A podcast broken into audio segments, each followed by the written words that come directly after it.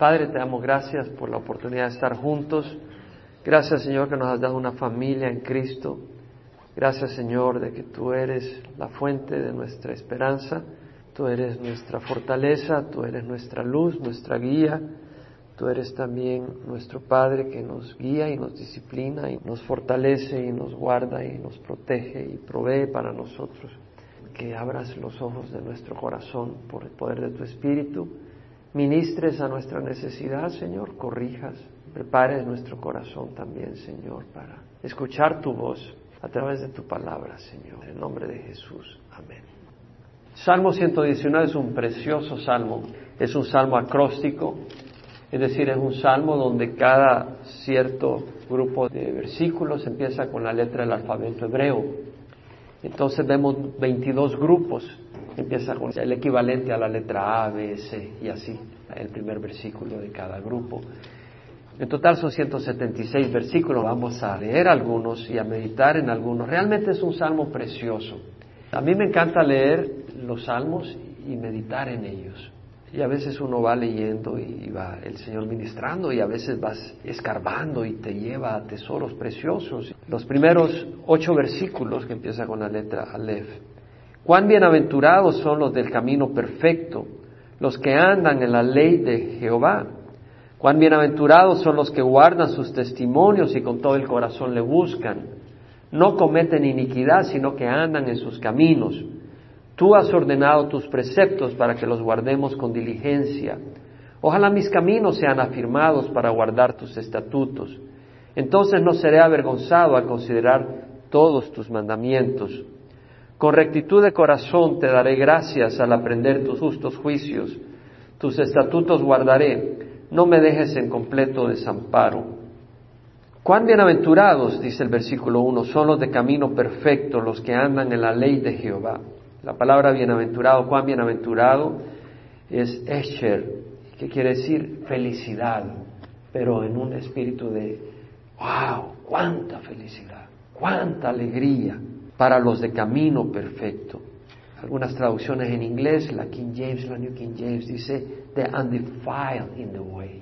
Es decir, los que no se contaminan en el camino, los que no se ensucian con abominación, con basura. Es como que si vas caminando y hay excremento por ahí, pero no te contaminas con eso. Llevas un caminar. Those whose ways whose way is blameless, dice la English Standard Version, la New American Standard aquellos cuyo camino es intachable, sin mancha. Eso es lo que está queriendo decir. Los que andan en la ley de Jehová, es un caminar diario, los que andan en la ley de Jehová, es más que simplemente ir a la iglesia, es un caminar. Los que andan en la ley de Jehová, el Torah, la ley, la instrucción del Señor, el código de leyes, también se aplica al Pentateuco, los primeros cinco libros de la Biblia escritos por Moisés, que tienen los diez mandamientos y la ley de Dios, cómo relacionarnos con el prójimo. El Señor Jesucristo dijo, toda la ley y los profetas se resumen en amar a Dios sobre todas las cosas y al prójimo como a ti mismo. Toda esa ley que nos expresa cómo relacionarnos unos con otros, cómo ser justos, cómo ser rectos, cómo tener compasión con los demás, cómo preocuparnos por el necesitado, cómo preocuparnos por la viuda, cómo preocuparnos por el extranjero, por el huérfano. Todas esas expresiones que el Señor nos enseña, la ley del Señor. Y la ley de Dios es para beneficiarnos, es salud, es luz, es sabiduría. Entonces dice el versículo 2, cuán bienaventurados una vez más, qué felicidad para los que guardan sus testimonios y con todo corazón le buscan. Interesante, ha hablado de la ley de Jehová y ahora usa otro término, sus testimonios. La palabra testimonios, edad, quiere decir testimonios, se traduce en testimonios, quiere decir algo que testifica. Interesante. A mí me encanta el Señor, la palabra de Dios, porque a veces sin ninguna explicación ni nada, de repente el Señor nos da un entendimiento que antes no teníamos en algo. Y es el Espíritu que está moviéndose. Y acá la palabra testimonio siempre es en plural, en el hebreo, testimonios, y se refiere a las leyes o preceptos de Dios. ¿Por qué se llama testimonios a las leyes, a los preceptos, a las ordenanzas, a los mandamientos que Dios nos da?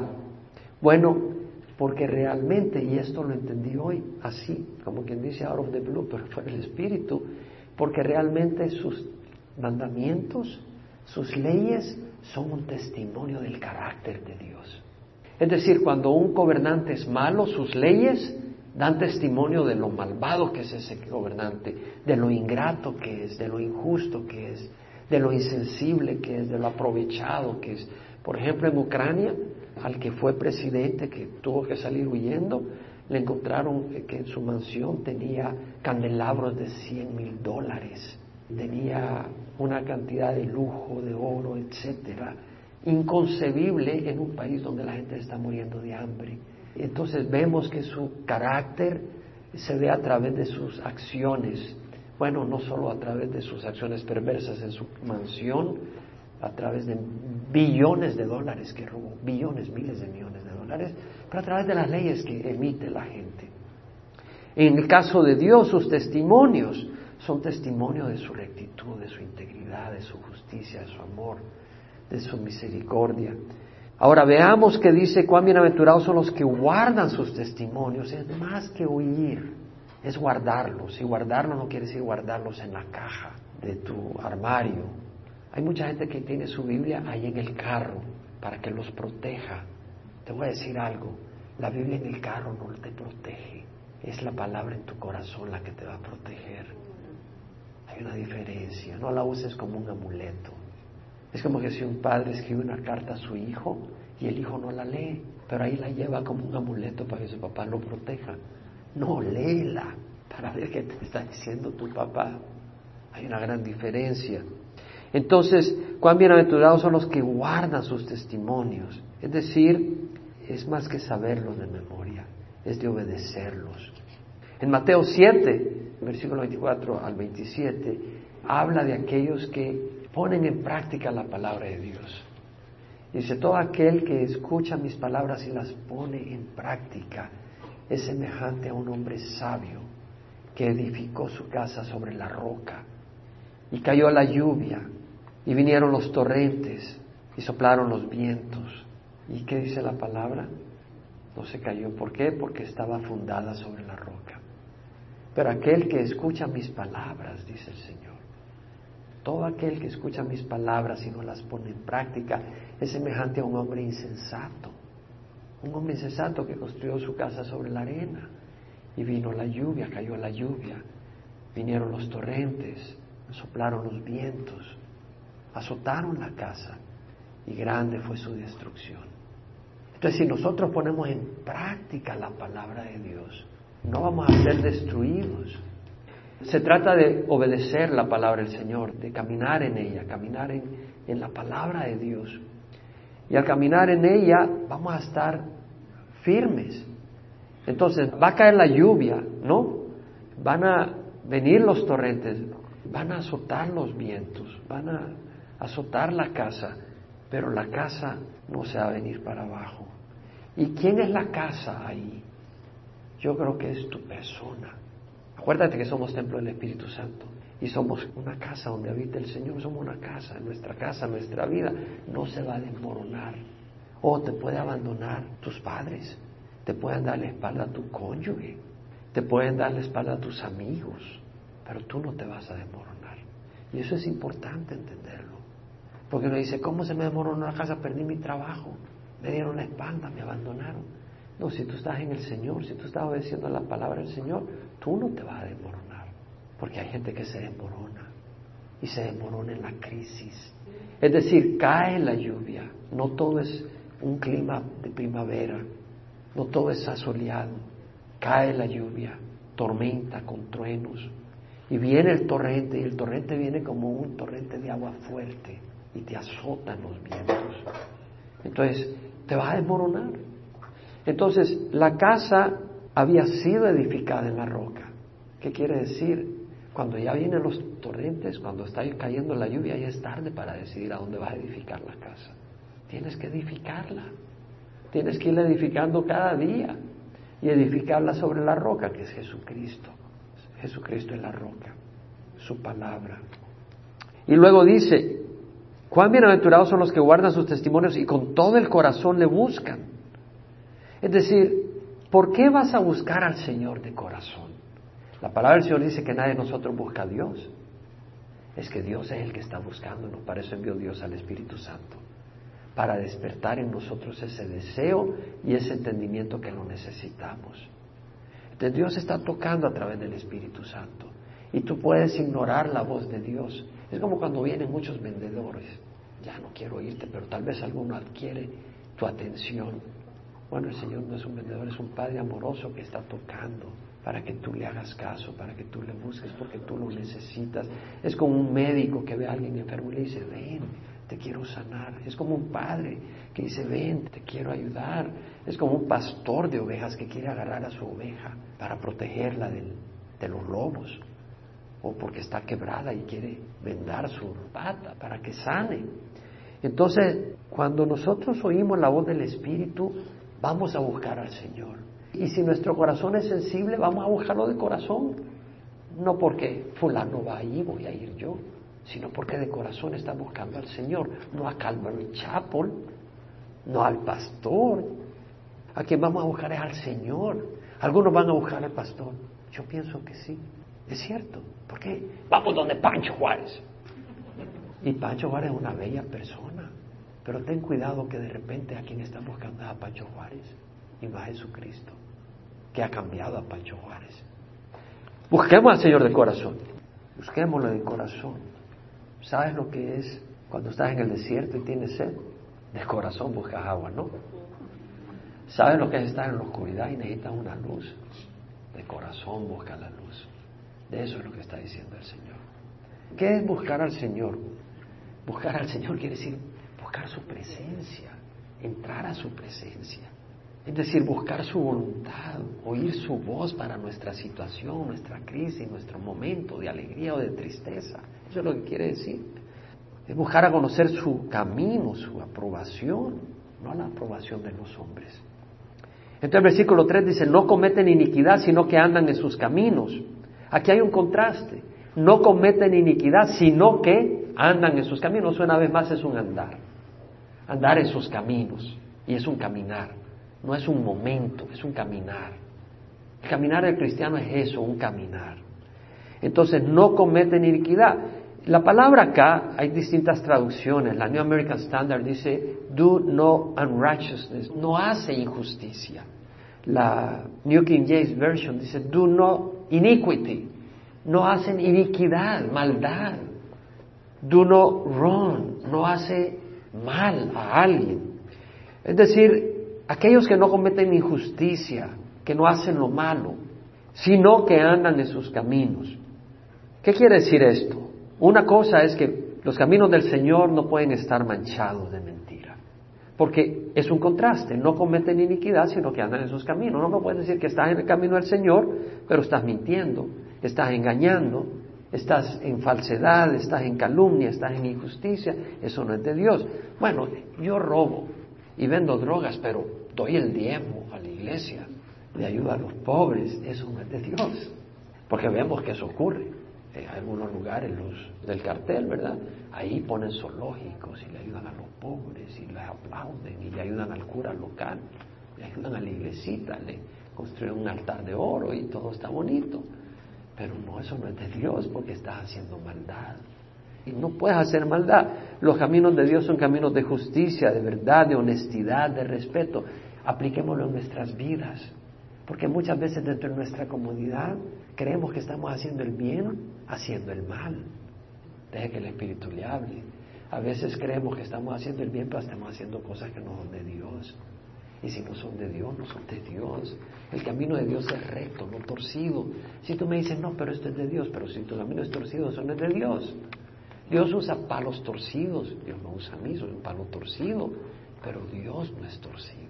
Y nuestro camino no debe ser torcido, porque si Dios usa un palo torcido, va a escribir recto. Ahora, si el palo torcido escribe todo torcido, es porque no lo está usando Dios, lo está usando el diablo.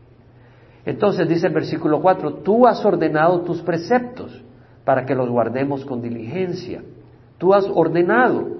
Bueno, aquí la palabra no quiere decir ordenado como quien ordena una casa. Aquí la palabra es sabá, que quiere decir dar una orden, un mandamiento. Tú has mandado tus preceptos. Y la palabra preceptos es en plural y quiere decir estatutos, mandamientos. Vemos la ley de Dios, vemos tus caminos, vemos testimonios, es lo mismo. Preceptos, es otra palabra, está usando una riqueza de lenguaje. Es un poema, por decir así, solo que la poesía hebrea consiste en repetir o en poner contrastes de pensamiento, no necesariamente de las palabras que rimen, no es la rima de las palabras gramatical, sino la rima del pensamiento, reforzando la idea o contrastándola. Entonces dice, tú has ordenado tus preceptos, tú nos has dado tus ordenanzas, para que los guardemos con diligencia. Una vez más, para obedecerlos, para ponerlos en práctica, con diligencia. La palabra con diligencia en el hebreo quiere decir, bueno, la New American Standard lo traduce diligently, diligentemente. La New International Version, fully obey. O sea, para obedecerlos completamente, no a medias. ¿No? Es como tú le dices a tu hijo, no vayas a probar de ese cake. Y el día siguiente obedeciste a medias, no, entonces desobedeciste. Es como cuando uno dice, bueno, dije una mentira blanca, una mentira blanca es una mentira. ¿No? Lo que está diciendo es, guardemos con diligencia, es decir, con fuerza, con abundancia no a medias, la palabra de Dios. La ley de Jehová, sus caminos, sus testimonios, sus preceptos, debemos de guardarlos, obedecerlos completamente. Y su fruto va a ser alegría. Cuán bienaventurado, dice, ¿verdad? Cuán bienaventurados son los de camino perfecto. Cuán bienaventurados son los que guardan sus testimonios. Y luego, el versículo 5 da una expresión. Ojalá mis caminos fueran afirmados para guardar tus estatutos. O sea, aquí expresa deseo el deseo de caminar rectamente. ¿Quién pone ese deseo? ¿Satanás? ¿La carne? ¿Quién? El Señor. Y tenemos que responder. Tú puedes apagar los buenos deseos, ¿verdad? Y dejar que sean abrumados por los malos deseos. Uno puede hacer. Dios te trata de poner buenos deseos, pero tú puedes cerrar los ojos. Oh, that my ways may be steadfast in keeping your statutes, dice la English Standard Version o que mis caminos sean firmes en guardar tus estatutos, es lo que está diciendo. Que mi caminar sea consistente, no tembeleque, es decir, como la veleta. La New Living Translation me gusta como dice, oh that my actions will consistently reflect your decrees. Oh, que mis actos consistentemente, no de vez en cuando, reflejen tus decretos. Ojalá mis caminos sean afirmados. La palabra ahí quiere decir estar firme, o sea, que el camino sea firme, estable. ¿Qué quiere decir firme? Que está en un lugar fijo, que no se mueve. Quiere decir estar establecido, estar asegurado cuando aseguras algo, porque viene el viento y lo vas a asegurar para que no lo lleve el viento. Quiere decir ser consistente y firme. Lo escribo yo este versículo en mi lenguaje popular, por decir así, de esta manera. Oh, cómo deseo que mi conducta, mi manera de ser, no sea como las ramas de los árboles movidas por el viento, como las olas del mar que van y vienen, como una nave sin dirección que va a la derriba impulsada por el viento. Si el viento sopla por aquí, por aquí va. Si el viento sopla por allá, por allá va. Si van a la iglesia, voy a la iglesia. Si no van a la iglesia, no voy a la iglesia. Que mi conducta sea consistente, establecida en la palabra, en la luz, en los estatutos, en los preceptos de Dios, firme en ellos, no movidos por el capricho del pecado. Hoy no peco, hoy es Semana Santa, hoy me voy a mantener recto. Después de Semana Santa, vamos a celebrar, a emborracharnos, porque ya pasó la Semana Santa. Durante la cuaresma, los viernes no comemos carne, vamos a ayunar el Viernes Santo, pero el domingo la gran pachanga con la pulum pulum. Ah, si tú vienes de Centroamérica, sabes lo que estoy hablando. Y creo que no solo en Centroamérica. Pero quitémoslo de eso y apliquémoslo a la vida. ¿Cuántas personas hoy están en la iglesia y mañana ya no están por meses? Sus caminos no están establecidos. Sus caminos no están fijos. Si hoy tú estás en la iglesia, no estoy hablando de ti. Porque hoy es un día nuevo. Y si estamos en Cristo, somos nuevas criaturas las cosas viejas han pasado y aquí hoy son nuevas. ¿Sí? Pero lo que nos enseña esto es que queremos ser consistentes. Y ese es el deseo de Él. Fíjate que no es natural. Ojalá mis caminos sean afirmados para guardar tus estatutos. El Salmo 86, 11, lo voy a mencionar rápido. Dice, unifica mi corazón para que tema tu nombre. Unifica mi corazón. El salmista se dio cuenta de la necesidad de depender de Dios para ser fijo, firme. No está en nosotros. Somos infieles sin la ayuda de Dios. Necesitamos la ayuda de Dios. Entonces pídeselo al Señor. Pídele al Señor fidelidad. Isaías dice, al de firme propósito guardarás en perfecta paz porque en ti confía. Confía en Jehová para siempre, porque en Jehová, Jehová tenemos una roca eterna. Entonces, al de firme propósito, tenemos que poner un propósito en la mente antes de que sea efectivo en nuestro corazón. Tenemos que decir, tiene lógica lo que está diciendo, la palabra. Yo necesito ser firme. Señor, yo voy a ser firme, pero necesito tu ayuda. Yo me propongo, así como los que van a las Olimpiadas se proponen hacer todo lo que pueden para ir a las Olimpiadas, y se proponen y sacrifican, tienen un firme propósito, calificar para ir a las Olimpiadas. ¿No? Entonces tú puedes tener como firme propósito calificar y llegar a la meta del Señor. Pero dile, Señor, fortalece mi corazón. Y haz lo que sea de tu parte para fortalecerlo, porque el Señor te quiere ayudar, pero tú también tienes que hacer tu parte. El Salmo 119, 133 más adelante dice, afirma mis pasos en tu palabra y que ninguna iniquidad me domine. Afirma mis pasos en tu palabra. El Señor es el que afirma nuestros pasos. ¿Quién de ustedes es fuerte? Ok. ¿Quién de ustedes es fuerte en el Señor? Amén. Vemos la diferencia. Fortaleceos en el Señor y el poder de su fuerza. Según de Crónicas 27.6 dice, Jotán se hizo poderoso porque ordenó sus caminos delante de Jehová su Dios. Es decir, él puso en su mente, yo voy a caminar rectamente. Ese era su propósito. Y el Señor lo fortaleció en ese camino. Es que muchas veces empezamos a ser atraídos por el atractivo del pecado. ¿A quién de ustedes le atrae el pecado? Así es, nos atrae. Pero ¿a quién nos atrae más el Señor? A mí me atrae más el Señor. Pero ten cuidado porque cuando estás débil, cuando estás cansado, cuando estás agotado, se te puede nublar la mente y el corazón, ¿no? Entonces necesitamos evitar estar en esas condiciones donde hay una carencia espiritual. Si tú vas a un largo viaje, no te alimentas antes de la caminata y no llevas comida, y tú vas en el camino y no llevas la palabra de Dios, y luego te sorprende que estás todo aplastado. Tenemos que tener un firme propósito, o Dios es o no es. Que Santiago claramente habla de que al Señor no le agrada los wichiwachis. Si alguno de vosotros se ve falta de sabiduría, que le pida a Dios, el cual da a todos abundantemente y sin reproche y le será dada, pero que pida con fe, porque el que dude es semejante a la ola del mar, que es impulsada por el viento y echada de una parte a otra. Y mira lo que dice, no piense pues ese hombre que recibirá cosa alguna de Dios, siendo hombre de doble ánimo, inestable en todos sus caminos. Entonces, o Dios es y merece nuestra vida, o Dios es Señor y merece que caminemos con Él, o el camino del Señor es bueno o no lo es. Y si lo es, adelante. Y no andemos jugando con el mundo. Es lo que nos está diciendo. Y creamos en Él, no perdamos nuestra fe en el Señor. Que hoy voy a creer en el Señor. Sí, Dios está en el trono y mañana.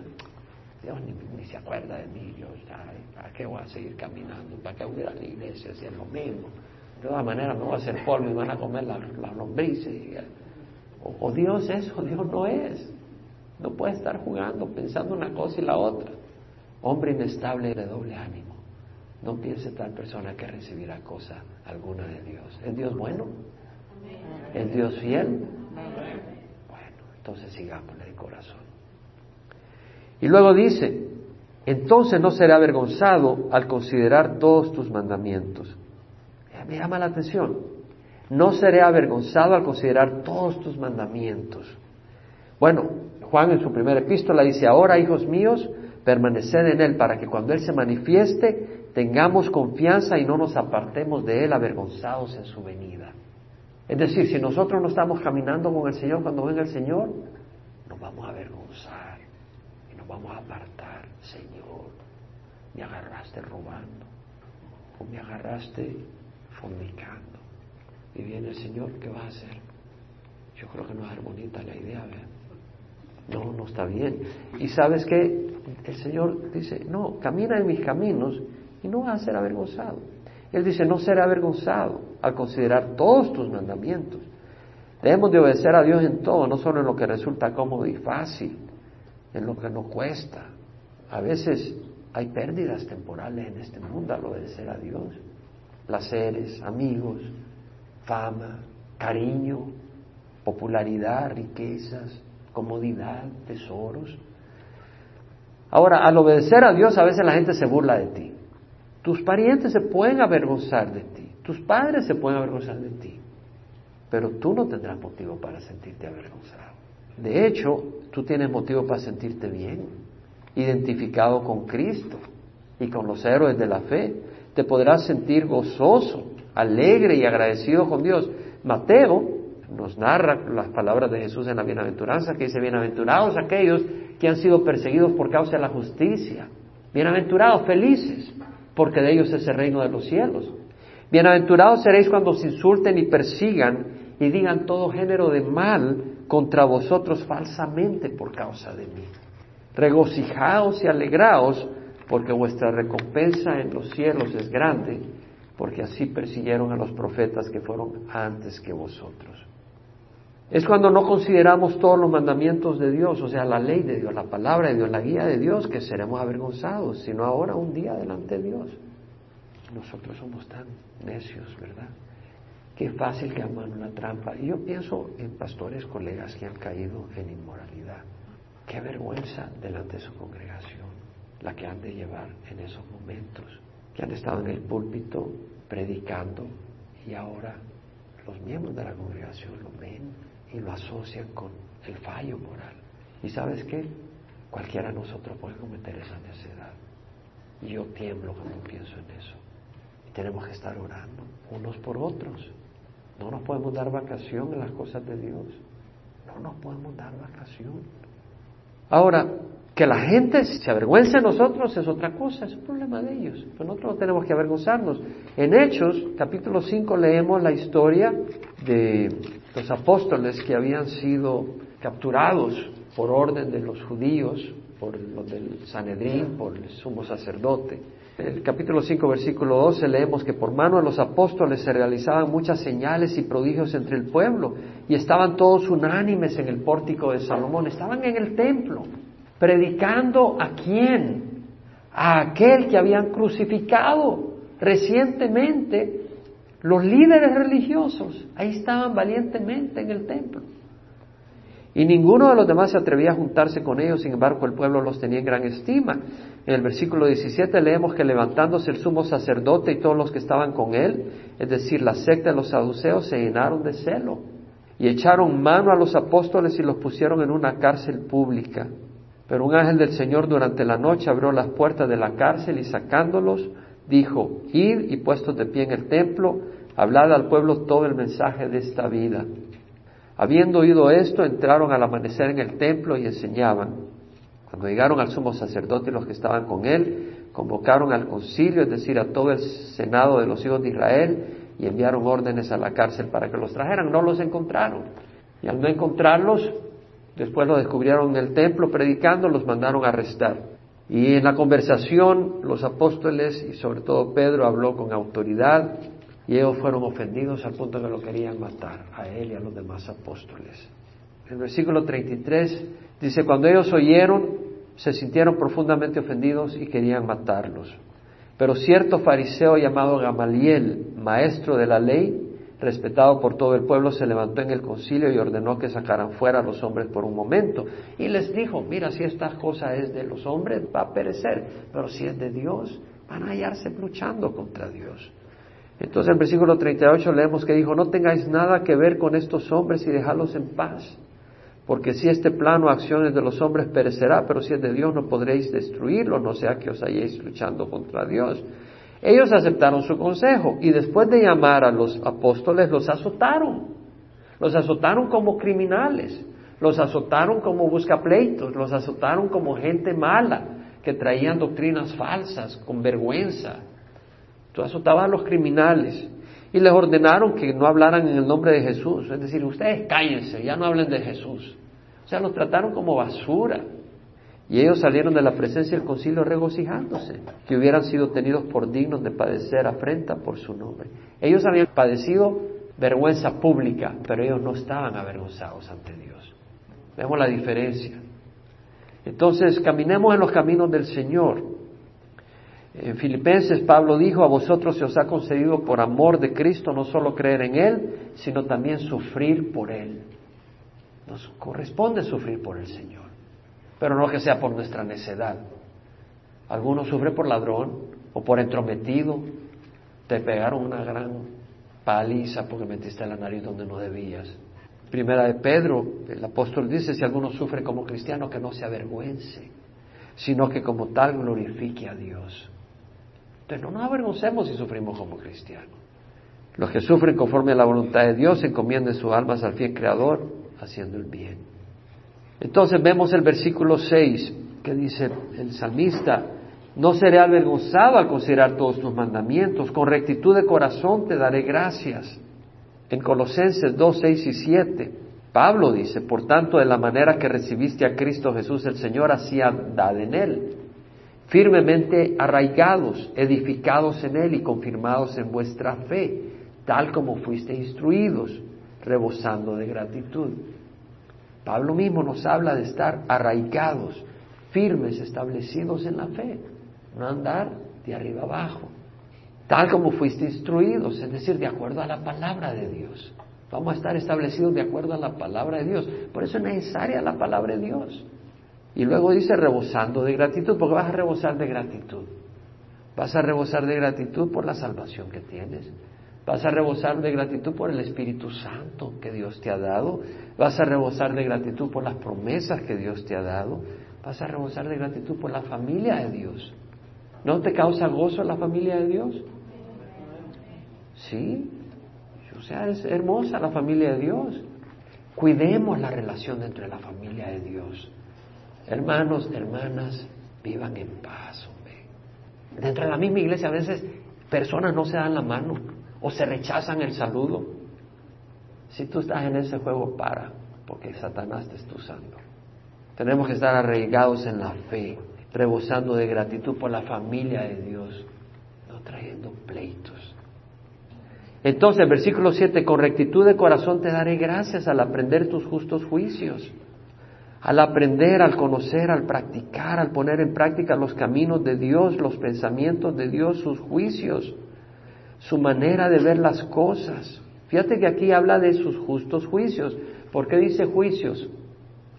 Porque la ley de Dios habla de la manera en que Dios ve las cosas, cómo Dios juzga las cosas, cómo Dios mira las cosas, cómo Dios evalúa las cosas.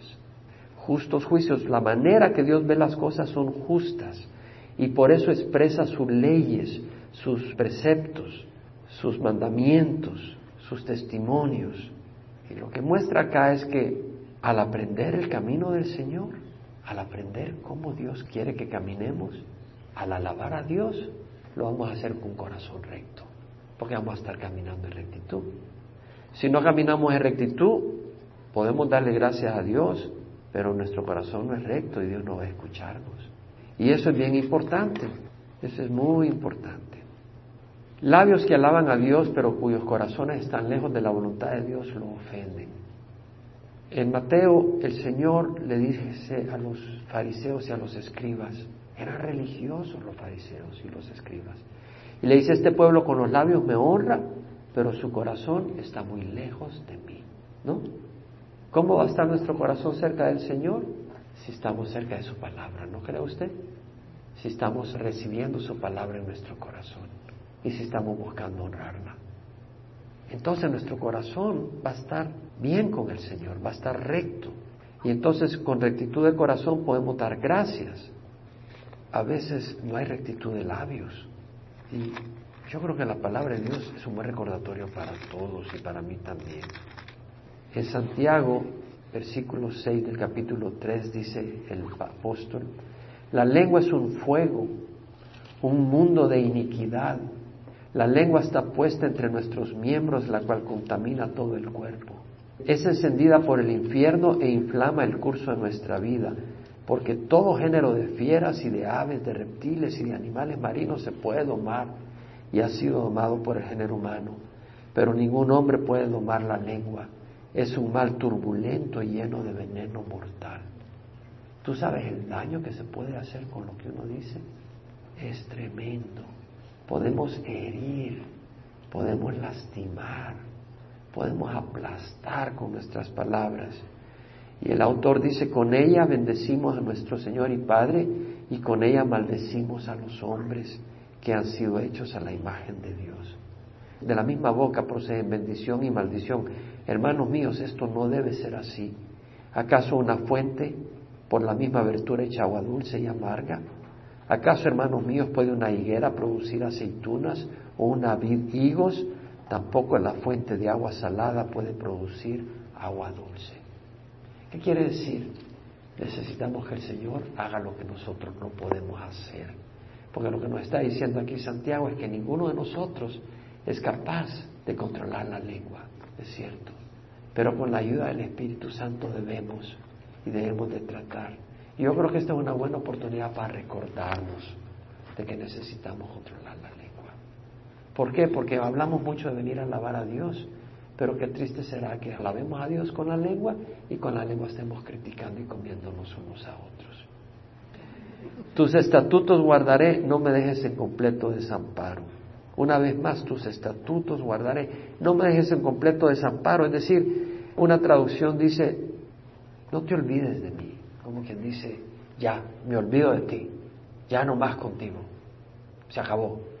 Es lo que está diciendo, no me desampares por completo, no, no me des la espalda, Señor. No me digas, ya no más, ya no tengo nada que ver con este hombre, con esta mujer, este ya se acabó. Fuera, ya no existe para mí. Sería terrible, ¿no? Y tú sabes que eso va a ocurrir. Eso va a ocurrir no contigo, espero, pero va a ocurrir con la mayoría del mundo. Se llama el infierno cuando el Señor te abandona para siempre, en una eternidad. Y yo he estado pensando un poco en el infierno últimamente y me da una tristeza profunda. Cuando he tenido algún momento de pensar en eso, que alguna persona pueda ir al infierno. Eso es algo terrible. Eso va a ser algo terrible. En una oscuridad permanente, en un dolor permanente, en una angustia permanente, sin el amor de Dios sin la aprobación de Dios, la ira de Dios contra ti todo el tiempo. O sea, piensa. Segunda Tesalonicenses, capítulo 1, versículo 3 al 10, Pablo dice, Siempre tenemos que dar gracias a Dios por vosotros, hermanos, como es justo, porque vuestra fe aumenta grandemente y el amor de cada uno de vosotros hacia los demás abunda más y más. De manera que nosotros mismos hablamos con orgullo de vosotros entre las iglesias de Dios por vuestra perseverancia Vemos que perseveraban, eran firmes. Y fe en medio de todas las persecuciones y aflicciones que soportáis. Vemos que hay que ser firmes en las persecuciones, no solo cuando todo está bonito. Esta es una señal evidente del justo juicio de Dios para que seas considerado digno del reino de Dios por el cual en verdad estás sufriendo. Porque después de todo es justo delante de Dios retribuir con aflicción a los que os afligen y daros alivio a vosotros que sois afligidos y también a nosotros cuando el Señor Jesús se ha revelado del cielo con sus poderosos ángeles en llama de fuego, dando retribución a los que no conocen a Dios y a los que no obedecen el Evangelio de nuestro Señor Jesús. ¿Qué quiere decir retribución? Castigo. Estos sufrirán el castigo de eterna destrucción, excluidos de la presencia del Señor y de la gloria de su poder, cuando Él venga para ser glorificado en sus santos en aquel día y para ser admirado entre todos los que han creído, porque nuestro testimonio ha sido creído por vosotros. Entonces, vemos la firmeza de los tesalonicenses, vemos su obra de amor, vemos su perseverancia en medio de la tribulación y Pablo los encomia por eso, los felicita por eso, los anima. Pero veamos también de que está hablando de la retribución a los que no conocen a Dios. Y está hablando de los que no obedecen el Evangelio los que no obedecen la palabra de Dios. Y está hablando que van a sufrir eterna destrucción, excluidos del Señor. ¿Cuándo? Cuando Él venga para ser glorificado en sus santos. Y hoy entendí un poco esto, ser glorificado en sus santos. Si alguien pinta una gran pintura preciosa y uno admira el cuadro, el artista es glorificado, pues. Qué maravilloso el artista, ¿no? Y es lo que está diciendo. Cuando venga el Señor, va a resucitarnos a nosotros de una manera tan gloriosa que van a decir, wow, mira lo que ha hecho el Señor. Y nos van a ver a nosotros. Decimos, wow, mira. Le van a la gloria a Él porque van a saber que no es por nuestra sabiduría. Imagínate qué glorioso vamos a ser nosotros. No es de ánimo. Entonces, hermanos, a obedecer al Señor, a caminar en sus estatutos, a caminar en rectitud y en obediencia. Y conozcamos su palabra para hacerlo. Padre, te damos gracias, Señor, por tu palabra. Señor, realmente nos instruye, nos anima. Hemos puesto atención, Señor, a tu palabra. Y creemos que es preciosa y importante en nuestras vidas, Señor. Y anhelamos, Señor, caminar en rectitud con la ayuda de tu Espíritu. Fortalécenos, Señor. Bendícenos y guárdanos en tu camino. Afirma nuestros pasos, afirma nuestro camino en los momentos de tribulación. Señor, ya sea enfermedades, ya sea tentaciones, ya sea crisis de cualquier tipo, Señor. Problemas en el hogar, en el trabajo, cualquier tipo, Señor, que podamos caminar en rectitud, Señor. Ayúdanos en nombre de Jesús.